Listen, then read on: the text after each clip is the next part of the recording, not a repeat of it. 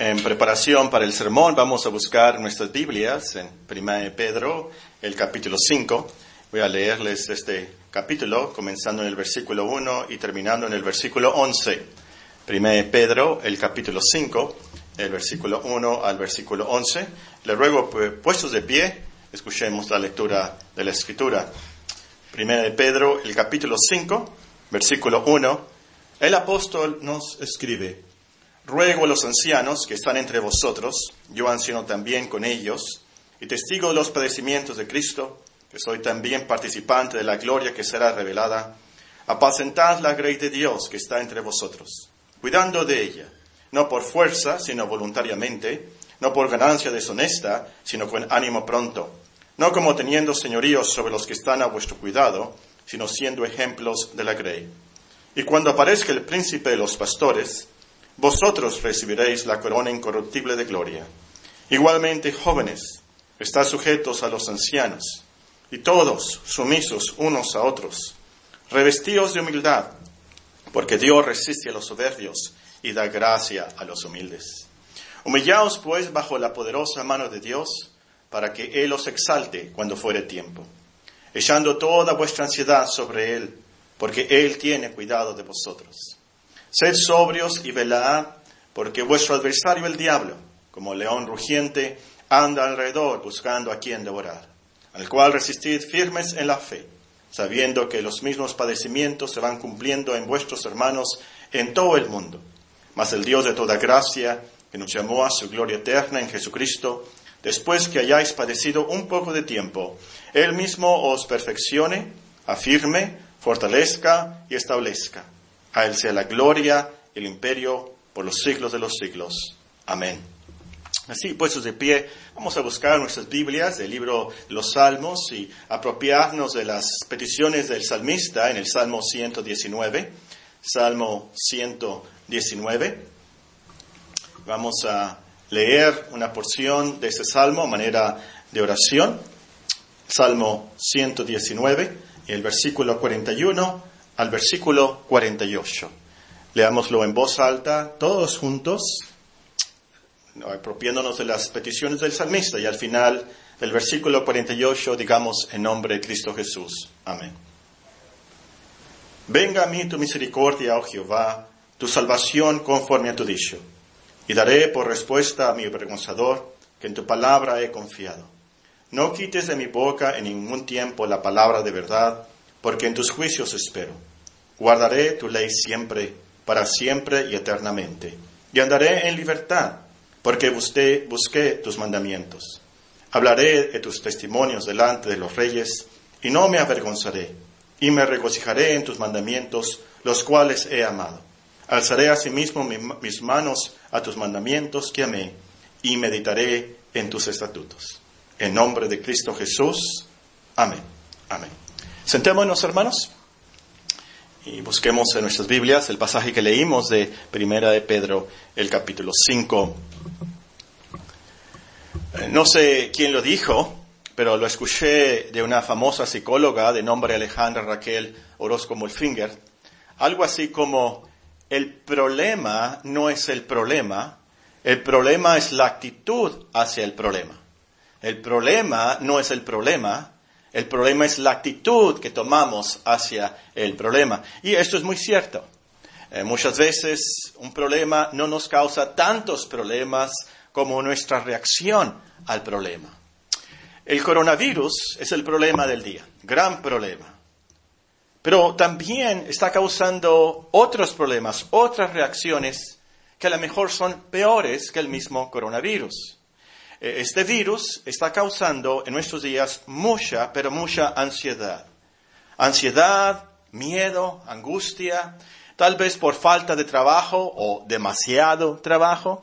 Las maestras eh, tienen que hacer todo en línea ahora. Está la ansiedad del, encierro, estar en las casas todo el día con los niños y también 24 horas con el esposo. Eh, la ansiedad por las posibilidades de, de enfermarse, y la posibilidad aún de fallecer.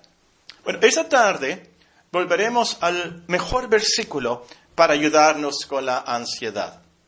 El doctor Edwin diría, el mejor ansiolítico. Estudiaremos 1 Pedro capítulo 5 y el versículo 7, donde el apóstol, refiriéndose a Dios, nos amonesta, echando toda vuestra ansiedad sobre Él, porque Él tiene cuidado de vosotros. Echando toda vuestra ansiedad sobre Él, porque Él tiene cuidado de vosotros. E-, esta tarde eh, nos enfocaremos en estudiar las palabras, las frases de este versículo y Dios mediante después veremos las aplicaciones, las lecciones prácticas. Pero antes de estudiar esta preciosa promesa, notemos una lección de los versículos anteriores. Nos dice el versículo 5, 1 Pedro, el capítulo 5 y el versículo 5. Igualmente, jóvenes, estad sujetos a los ancianos, y todos sumisos unos a otros, revestidos de humildad, porque Dios resiste los soberbios y da gracia a los humildes. Humillaos pues bajo la poderosa mano de Dios, para que Él os exalte cuando fuere tiempo, echando toda vuestra ansiedad sobre Él, porque Él tiene cuidado de vosotros. Claramente el contexto es de humildad. Estar sumisos nos dice, revestidos de humildad. Dios da gracia a los humildes. En el versículo 6 nos dice, humillaos pues. Ese es el contexto de, nuestro versículo. Y, y la lección es muy clara. Debemos echar toda nuestra ansiedad sobre Dios con humildad. No echar nuestra ansiedad sobre Él con soberbia. Es decir, no demandar de Dios. No orar, Señor, yo soy muy bueno, yo trabajo, yo he hecho mucho por ti, yo leo la Biblia todos los días, yo oro por los alimentos, y yo ofrendo, yo diezmo, eh, yo no soy como ese hermano flojo. Tú tienes que quitarme este problema y lo tienes que quitar ya. Ahora, por supuesto, yo sé que no nos atrevemos a usar esas palabras, pero a veces tenemos esa actitud orgullosa. La semana pasada leí que la raíz de la mayoría de nuestras ansiedades es nuestra soberbia. La raíz, la mayoría de nuestras ansiedades es la soberbia. Y esto es muy cierto. Porque si realmente fuéramos humildes, no tuviéramos nada de ansiedad.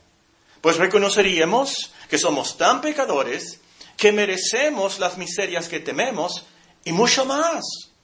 Si realmente somos humildes, vamos a reconocer que somos pecadores, somos incrédulos, somos rebeldes, hemos fallado y realmente Dios no nos tiene que proteger, no nos tiene que ayudar con ninguna ansiedad y, no merecemos más que castigo y el castigo eterno.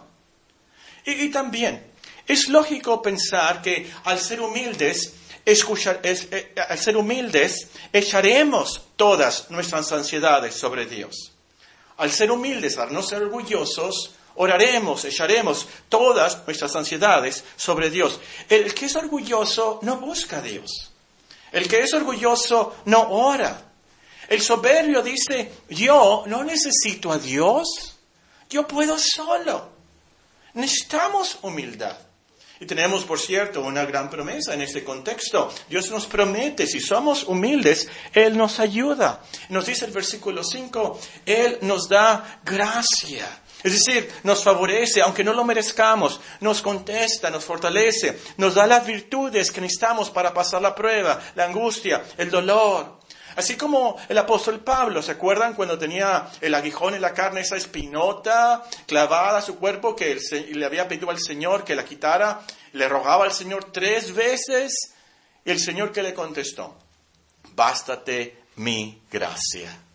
Muy, bien, con esto en mente comencemos el estudio de nuestro versículo, de nuestro texto, y el versículo comienza con la palabra echando, echando toda vuestra ansiedad sobre Él, porque Él tiene cuidado de vosotros. E, esta palabra nos recuerda que nuestra ansiedad es como una carga, algo pesado que cargamos y tenemos que echar a otra parte, tenemos que deshacernos de ella.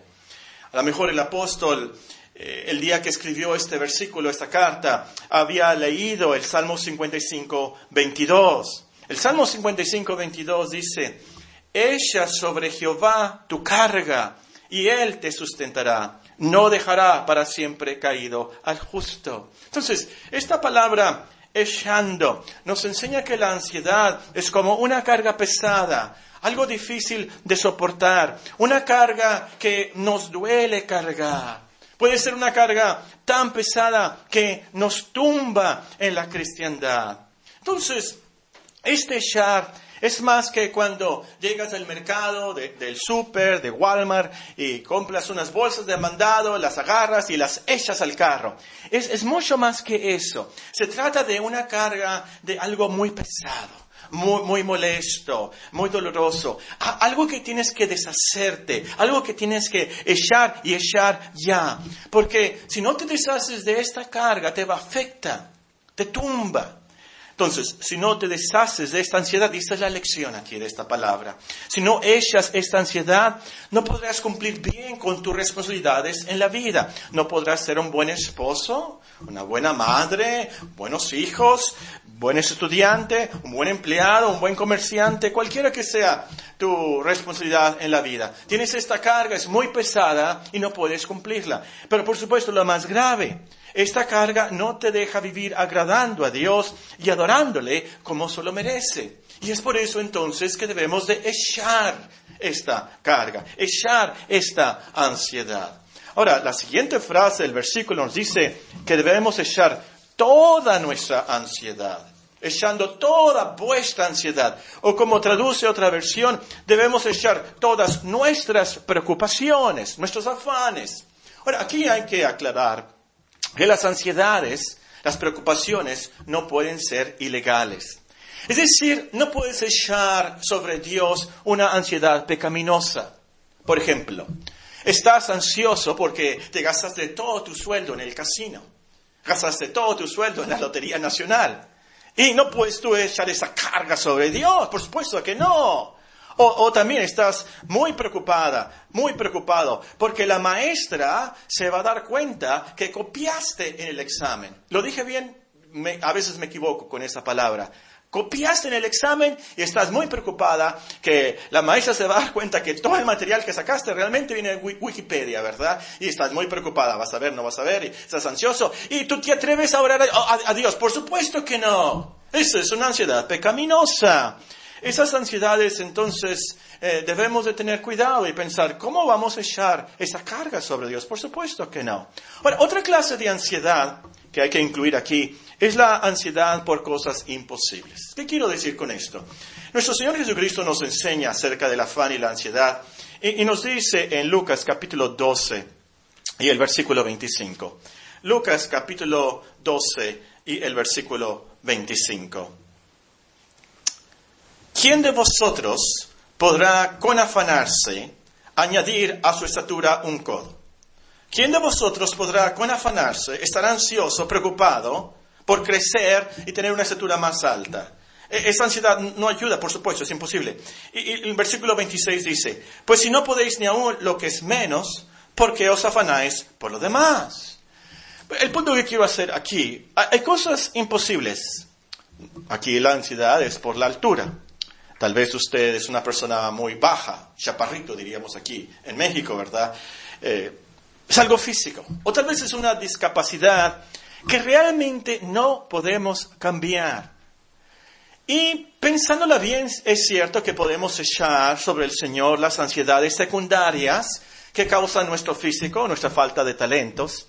Pero en eso hay que orar, que aprendamos que Él nos ha dado tal diferencia con un propósito santo para su gloria. No debemos afanarnos, estar ansiosos por esas cosas. Eh, es un tipo de murmuración, es una queja. Estamos diciendo a Dios, ¿por qué me hiciste así?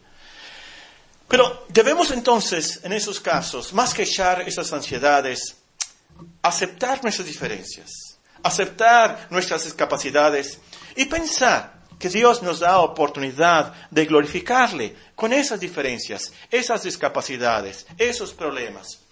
En el cielo hay muchos ex ciegos, ex enfermos, que adoran a Dios por haberles permitido sufrir con esa enfermedad, sufrir con esa discapacidad. Tal vez en estos momentos eh, tú no sabes cómo. Tú de hecho lo crees imposible.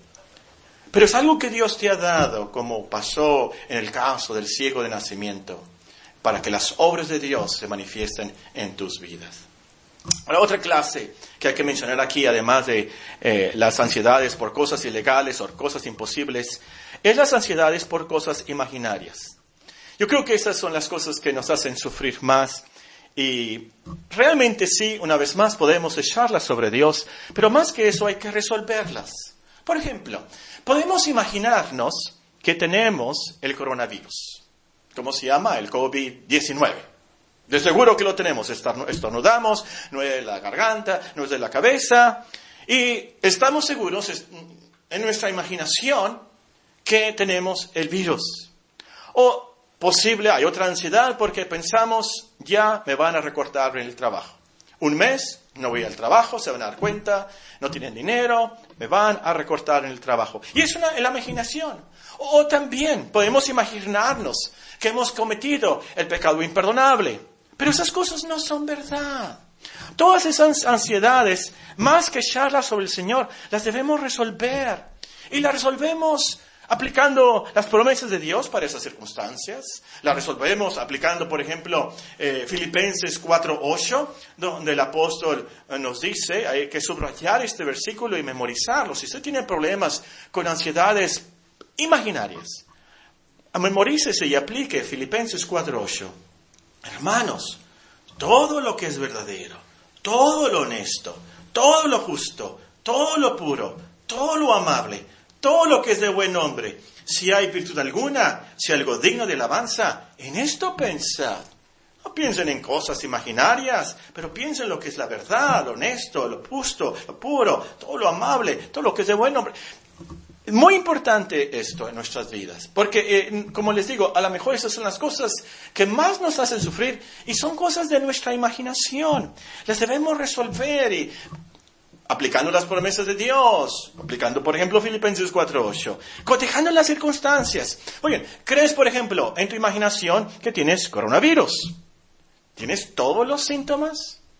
Puedes tú hablar al 911, hablar por teléfono, que cotejar o, llamarle al doctor Edwin o a, nuestro hermano doctor Edmundo López también, ¿verdad? O, Alonso, ¿verdad? nuestra hermana María Loza Ibarra. Eh, eh, eh, ¿Qué, opinan? Eh, a, lo último, si es en tu imaginación, puedes resolver tu caso.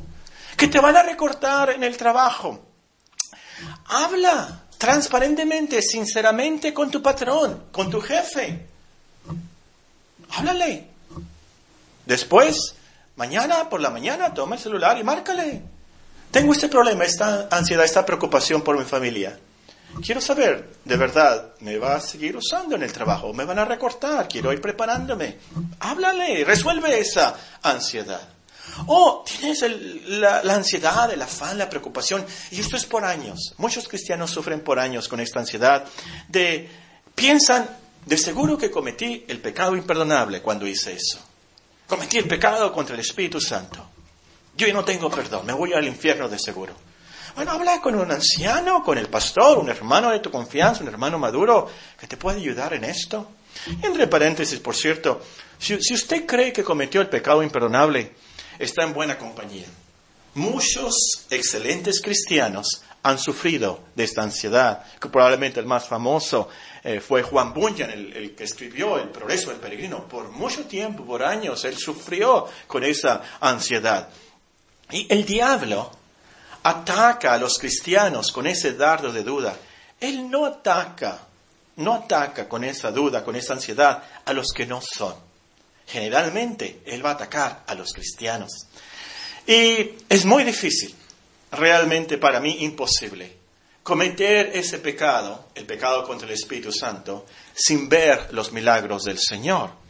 Pues el pecado imperdonable es alegar que los milagros del Señor son hechos por el diablo. El pecado imperdonable es tener tanto odio contra Dios, ver milagros del Señor y decir, esto lo hizo el diablo, no fue el Espíritu Santo. Ese es el pecado imperdonable. Bueno, pero cerrando el paréntesis, cuidado con echar ansiedades ilegales, ansiedades imposibles o imaginarias sobre el Señor. Pero el versículo sí dice, la promesa sí es toda vuestra ansiedad. Toda vuestra ansiedad. Toda clase de ansiedades, toda clase de preocupaciones, toda clase de temores que nos atormentan. Pueden ser ansiedades de dinero. Puede ser ansiedades por seguridad. Muchos ladrones. Muchos malos. Narcotraficantes. Donde vives. Puede ser salud algún problema crónico que tienes. Puede ser problemas por tus padres o tus hijos. Te hacen sufrir mucho. Hermanos, no tienes novia. No tienes novio. Es una gran ansiedad muchas veces. No tienes trabajo. Pueden ser ansiedades del alma, remordimientos que traes desde la niñez sentimientos de culpabilidad que no sabes cómo resolver.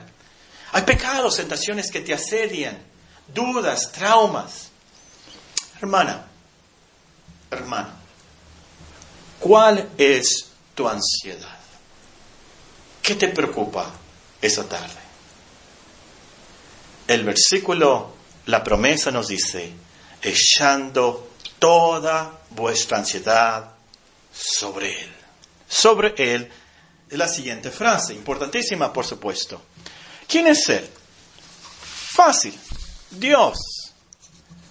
Lo que quiero que noten aquí, y esto nos va a ayudar mucho, es cómo el apóstol describe a Dios en los versículos anteriores. A veces la separación de versículos y capítulos nos roban de lecciones muy valiosas. Recuerden que cuando eh, los hermanos a los cuales escribió Pedro recibieron esta epístola por primera vez, no tenía versículos, no tenía capítulos. Esos versículos, estas separaciones y ediciones no son inspiradas. Entonces, cuando los hermanos recibieron eh, esa carta del apóstol, no dijeron, ¿qué dice el capítulo 5 y el versículo 7? No, no, no, no, no. Ellos leían toda la carta y por cierto, eh, estamos estudiando como iglesia esta carta, 1 Pedro, versículo por versículo, palabra por palabra, y hemos descubierto, toda esta carta, lo último, se trata de cómo resolver nuestras ansiedades, se trata de pruebas y angustias en la vida del cristiano. Pero notemos, notemos, ¿qué subraya el apóstol acerca de Dios en este contexto? Dice, echando toda vuestra ansiedad sobre Él. Es Dios, pero ¿cómo es Dios? ¿Qué nos ha enseñado el apóstol acerca de Dios? Bueno, número uno, nos enseña que Dios es soberano, que Él controla todo, que todo se hace conforme a su voluntad. Por ejemplo, en el capítulo 3, en el versículo 17, Él escribe, porque mejor es que padezcáis haciendo el bien, si la voluntad de Dios así lo quiere, que haciendo el mal si la voluntad de Dios así lo quiere. A veces por la voluntad de Dios, Él es soberano en esto, Él controla esto y hemos de sufrir, nos dice aquí, haciendo el bien. Pero es por la voluntad de Dios. Muy claro también en el capítulo 4, versículo 19. 4, 19. De modo que los que padecen según la voluntad de Dios, no dice, de modo que los que sufren, los que padecen según la voluntad del diablo. No, no, no, no. Dios es soberano en todo. Él controla todo. Y si padecemos es por la voluntad de Dios. Entonces, echamos nuestras ansiedades sobre un Dios soberano que controla todo según su voluntad. Eso nos debe dar mucha confianza, mucha paz. Mis problemas, mis padecimientos, mis dolores están bajo la voluntad de Dios. Este virus está bajo la voluntad de Dios. Si yo voy al Walmart, al Walmart o al supermercado al cual usted va, Santa Fe, no sé, al Superley, no sé a cuál va usted, el Saguar, usted va a ver a muchas personas tal vez y usted va a tener miedo de encontrarse con una persona que tiene el virus y que eh, pagó con uno de, de, a 100 pesos y le van a dar cambio, y usted paga con 200 y la cajera toma el mismo billete de 100 pesos que el otro con coronavirus tenía y se lo va a dar a usted. Si es así, si es así, y le dan a usted ese billete con el virus, es por la voluntad de Dios, ¿sí o no? ¿Sí o no? Si tú crees que Dios es soberano en todas las cosas, sobre todas las personas, en todas las ocasiones, en cualquier situación, en cualquier billete, en cualquier eh, cosa que toques, en cualquier persona que veas. Tienes que decir, es cierto, esto es de Dios. Él está sobre todo. No, e-, el diablo no está en control. Los jefes malos, los profesores malos no están en control. El coronavirus malos no está en control. Todo está bajo el control soberano de Dios. Su providencia es perfecta y su voluntad es perfecta. Entonces, esto del virus fue una sorpresa para el mundo. Estaba leyendo un artículo en el periódico que una de las grandes fallas de la inteligencia de Estados Unidos, tienen al FBI, por supuesto, y la CIA. Una de las grandes fallas de, esos departamentos, de esas agencias de Estados Unidos, fue que no se dieron cuenta del gran problema del coronavirus en China y que debieron de haber reportado esto mucho antes. Fue sorpresa, ¿verdad? Fue sorpresa para todos, creo yo, pero para Dios no. Él sabía que iba a suceder en el 2020, o cuando comenzó, en noviembre o diciembre del, de 2019. Él sabía del virus. ¿Desde cuándo? ¿Desde noviembre de 2019? No. Dios sabía esto desde antes de la fundación del mundo. Porque escucha bien, Dios lo había decretado y planeado en su eterno consejo desde antes de la fundación del mundo que nosotros sufriríamos de este virus antes de la fundación del mundo, Dios ya lo había decretado. Los que apuntan pueden escribir ahí, Efesios capítulo 1 y versículo 11. Ahora, si ustedes no entienden esto, eh, le pueden preguntar al hermano Sosa, uno de los teólogos de la congregación, o, o, al hermano Lizola, les puede explicar esto de los decretos de Dios, que todo pasa, todo en la vida pasa conforme al plan de Dios, perfecto y eterno, en su providencia y todo para su gloria pero número dos, volvamos a nuestro pasaje, el tema que estamos viendo. El apóstol nos dice que debemos echar todas nuestras ansiedades sobre Dios. Pero, ¿cómo es Dios? Número uno, Él es soberano. Número dos, Dios es fiel. Termino de leerles en 1 Pedro 4:19.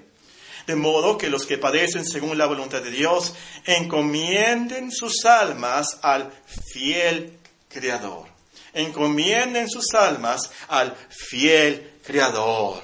Dios cumple su palabra. Él nunca miente. Y podemos confiar 100% en sus promesas. Hay una que dice, aunque nosotros seamos infieles, él permanece fiel. Él no puede negarse a sí mismo. Entonces, qué gran confianza, qué gran paz nos da echar nuestras ansiedades sobre nuestro Dios que es siempre fiel, que nunca nos va a fallar, nunca va a cambiar de idea, siempre cumplirá sus promesas en Cristo. Número tres, Dios es soberano, Dios es fiel, hay que echar nuestras ansiedades sobre Él. ¿Cómo es Él? Él es el Dios de toda gracia. Es el Dios de toda gracia. Capítulo 5 y el versículo 5 nos dice, igualmente jóvenes, están sujetos a los ancianos y todos sumisos unos a otros, revestidos de humildad, porque Dios resiste a los soberbios y da gracia a los humildes. Versículo 10. Mas el Dios de toda gracia, 1 Pedro 5:10, mas el Dios de toda gracia, que nos llamó a su gloria eterna en Jesucristo, después que hayáis padecido un poco de tiempo, Él mismo os perfeccione, afirme, fortalezca y establezca. Cuando nosotros echamos nuestras ansiedades sobre Dios, Él nunca dice, por supuesto, y lo digo con reverencia, Él nunca dice, a ver si ahora sí aprendes tu lección. Ahora sí, no te voy a ayudar. Ese es tu problema. No mereces que te ayude. Por supuesto que no.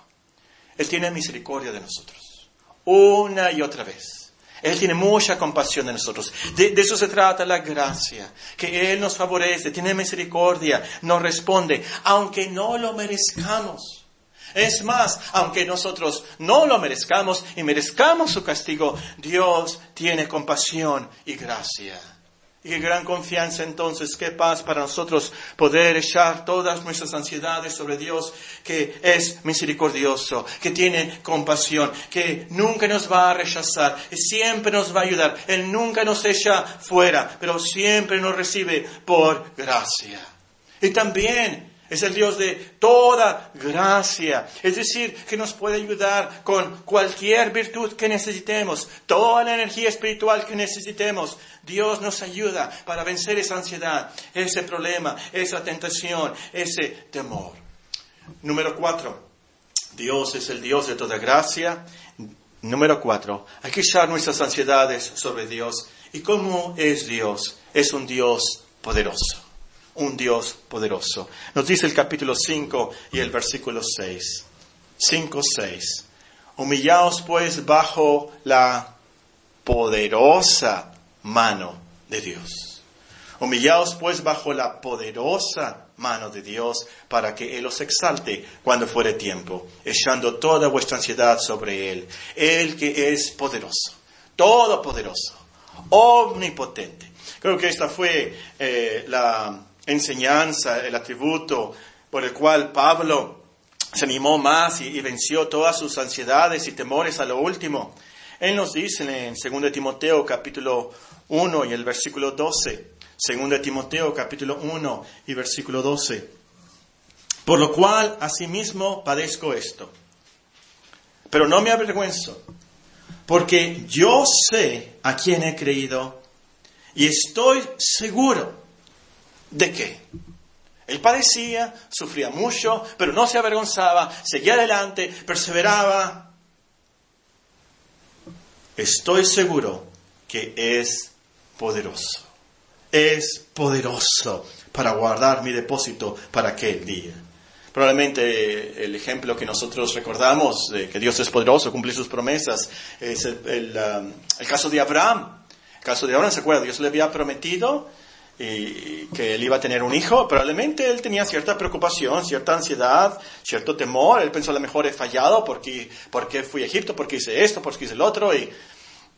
pero a lo último nos dice la palabra de Dios, su esposa de 90 años, él ya muy anciano, pero a lo último nos dice, tampoco dudó por inclinidad de la promesa de Dios, sino que se fortaleció en fe, dando gloria a Dios, plenamente convencido de que era también poderoso para hacer todo lo que había prometido. Entonces nos da mucha confianza, mucha paz, echar nuestras ansiedades sobre Dios que es poderoso para cumplir sus promesas, para actuar en cualquier circunstancia. No hay nada imposible para Dios, absolutamente nada. Puede resolver tu problema, por más grave y complejo y profundo que sea. Dios puede ayudarte, puede darte la gracia, la paz, como dice en otro versículo, la paz que sobrepasa todo entendimiento para que pasemos por esa angustia. Pero la última frase del versículo nos explica que debemos echar nuestras ansiedades sobre Dios porque Él tiene cuidado de vosotros. Él tiene cuidado de nosotros. Aquí creo que hay que aclarar la palabra cuidado. Dios tiene cuidado de vosotros. Es cierto que Dios nos cuida, que Dios nos protege, pero la palabra aquí significa mucho más que eso. Vean cómo se traduce en Juan 10:13. Exactamente la misma palabra que usa el apóstol Pedro. Y nos dice en Juan 10:13. En el pasaje, nuestro Señor Jesucristo nos dice que Él es el buen pastor, versículo 11, el buen pastor su vida da por las ovejas. Mas el asalariado, y que no es el pastor, de quien no son propias las ovejas, ve venir al lobo y deja las ovejas y huye. Y el lobo arrebata las ovejas y las dispersa. Así que el asalariado huye porque es asalariado y no le importan las ovejas. No le importan las ovejas. Yo soy el buen pastor, dice Cristo, y conozco mis ovejas, y las mías me conocen. Ahí la palabra importan en el versículo 13 es la misma palabra que usa el apóstol Pedro en nuestro texto. Entonces, lo que nos quiere decir en nuestro texto es que al Señor le importamos. El Señor nos cuida, se, se interesa por nosotros con amor, con afecto, se preocupa por nosotros. Pero, ¿quiénes somos nosotros para que le importemos al Señor? ¿Nos necesita Dios a nosotros? Oh, por supuesto que no. Podemos decir, en cierto sentido, que le importamos a Dios porque somos criaturas. Él nos hizo, somos su creación, esto es cierto. Pero como cristianos, como creyentes, le importamos mucho más porque estamos en Cristo. Somos cristianos, somos creyentes, estamos en Cristo. Y así termina la carta, por cierto, 1 Pedro, capítulo 5 y versículo 14. Paz sea con todos vosotros los que estáis en Jesucristo. Es por eso que Dios nos cuida, porque estamos en Cristo. Ese es el cristianismo real, estar en Cristo. Dios nos ve en Él, nos ama en Él, se preocupa por nosotros en Él. Entonces, teólogos, díganme ustedes, e-, exagero, exagero al decir que le importamos tanto a Dios, nosotros, como le importa a Cristo? No exagero. Nosotros somos tan importantes, nos cuida tanto, nos ama tanto como a Cristo mismo. Leímos algo de esto en Juan 17. Y, y también es de notarse que nuestro Señor Jesucristo en el Sermón del Monte nos enseñó en el afán y en las ansiedades y, nos dice que eh, Dios provee para nosotros, Dios nos cuida porque Él es nuestro Padre Celestial. Entonces por eso Dios tiene cuidado de nosotros. Ahora lo que quiero enfatizar aquí es que el secreto de todo esto no es tanto aprender cómo exactamente oramos, qué hacemos para echar nuestra ansiedad, pero convencernos que Dios tiene cuidado de nosotros. Tenemos que convencernos a nosotros mismos de la realidad que Dios es nuestro Padre Celestial, nos ama en Cristo, se preocupa, por así decirlo, de nosotros en Cristo. Convencernos que no es un Padre alejado de nosotros, un Dios indiferente a nuestra situación, pero Él nos ama en Cristo por así decirlo, y leo el versículo con unas palabras que agrego, pero lo último es verdad. Antes, en todas estas ansiedades, somos más que vencedores por medio de aquel que nos amó. Por lo cual estoy seguro de que ni la muerte, ni la vida, ni ángeles, ni principados, ni potestades, ni lo presente, ni lo porvenir, ni lo alto, ni lo profundo, ni los virus, ni ninguna ni ninguna otra cosa creada, nos podrá separar del amor de Dios que es en Cristo Jesús, Señor nuestro. Y hermanos, sabemos que esto es verdad, porque como nos dice este pasaje también, el que no escatimó ni a su propio Hijo, sino que lo entregó por todos nosotros, ¿cómo no nos dará con él todas las cosas? Claro que nos protegerá, claro que nos ayudará, claro que nos fortalecerá. La cruz, el que no escatimó ni a su propio Hijo, sino que le entregó por nosotros para ser sacrificado por nuestros pecados. La cruz es la garantía de esta promesa. La cruz nos grita, es verdad, es verdad. Por así decirlo, la cruz nos grita, echen todas sus ansiedades sobre Él, porque Él tiene cuidado de ustedes. Échenlas, échalas ya, hermano, amigo. La última palabra de su texto es vosotros. Nosotros decimos ustedes, echando toda su ansiedad sobre Él, porque Él tiene cuidado de ustedes. Ahora, ¿a quién le escribió el apóstol Pedro esta carta? ¿Quiénes son esos vosotros, estos ustedes? ¿Un concilio de presbíteros o superapóstoles que estaban ahí en Asia? ¿Quiénes eran? ¿Los mejores cristianos de ese tiempo? No. Eran hermanos nos dice el capítulo 1, que habían sido rescatados de su vana manera de vivir. Habían sido rescatados por la preciosa sangre de Cristo, como de un cordero sin mancha. ¿Qué era la vana manera de vivir? Bueno, si leemos en el capítulo, nos vamos a dar cuenta, por ejemplo, el capítulo 4 y en el versículo 3. eran, personas que habían sido fornicarias, personas que habían sido borrachas, personas que habían sido prostitutas, personas que habían sido idólatras. Ese es el vosotros, es el ustedes en nuestro texto.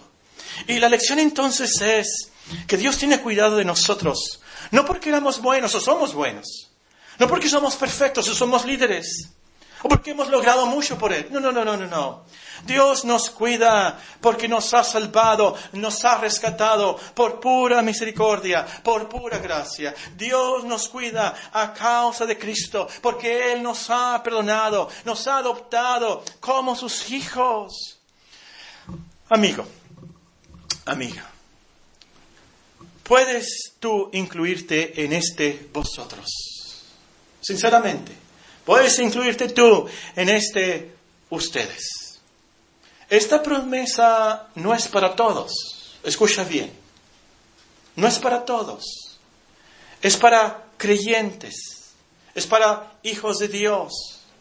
Entonces, arrepiéntete, arrepiéntete hoy de tus pecados, de tu indiferencia a Dios, de que no lo has buscado. Qué glorioso será que algún día tú puedas decirles a tus nietos, uh, me acuerdo, era, era en abril del 2020, y yo tenía mucho miedo, mucha ansiedad, porque hubo un coronavirus, una pandemia. Y alguien me invitó a escuchar por la internet. Y no sabíamos qué íbamos a escuchar y encontramos un sermón y estaba hablando uno de México con un acento muy raro, pero nos enseñó de 1 Pedro 5, 7. Y, y eso llegó a mi conciencia, llegó a mi alma, de poder yo sinceramente, directamente, poder echar toda mi ansiedad sobre Dios sabiendo que Él cuida de mí. Arrepiéntete hoy, acércate a Dios, sigue leyendo la Biblia, ve con un amigo que es cristiano, sigue escuchando sermones y cuando las iglesias, una vez más, podamos reunirnos, asiste a una buena iglesia. Tú te acercas a Dios, y hay una gran promesa en el libro de Santiago. Tú te acercas a Dios y Él se va a acercar a ti. Cristiano, aférrate a esa gran promesa en estos días. Tenemos temores, preocupaciones, muchas ansiedades, pero podemos echar toda nuestra ansiedad sobre Dios, porque Él tiene cuidado de nosotros. Dios mediante, vamos a seguir estudiando este versículo y veremos la aplicación y las lecciones prácticas Probablemente el domingo que entra, no, el domingo que entra es el domingo de resurrección, tendremos unos estudios especiales, pero los próximos domingos estudiaremos esta gran promesa. Medítala mucho, memorízala. En estos días, eh, cuando vais al trabajo, tengas cierta ansiedad, empiece tu taquicardia, tengas miedo. Esa es ansiedad sobre Dios. Toda tu preocupación. Tal vez tu ansiedad hoy en día realmente no es el virus. Tienes otra ansiedad por algo del pasado, o por alguien en tu familia, algo que te hace llorar, algo que te hace sufrir. Esa es esa ansiedad sobre Dios. Lleva esa carga y vive una vida agradándole, haciendo todo para su gloria.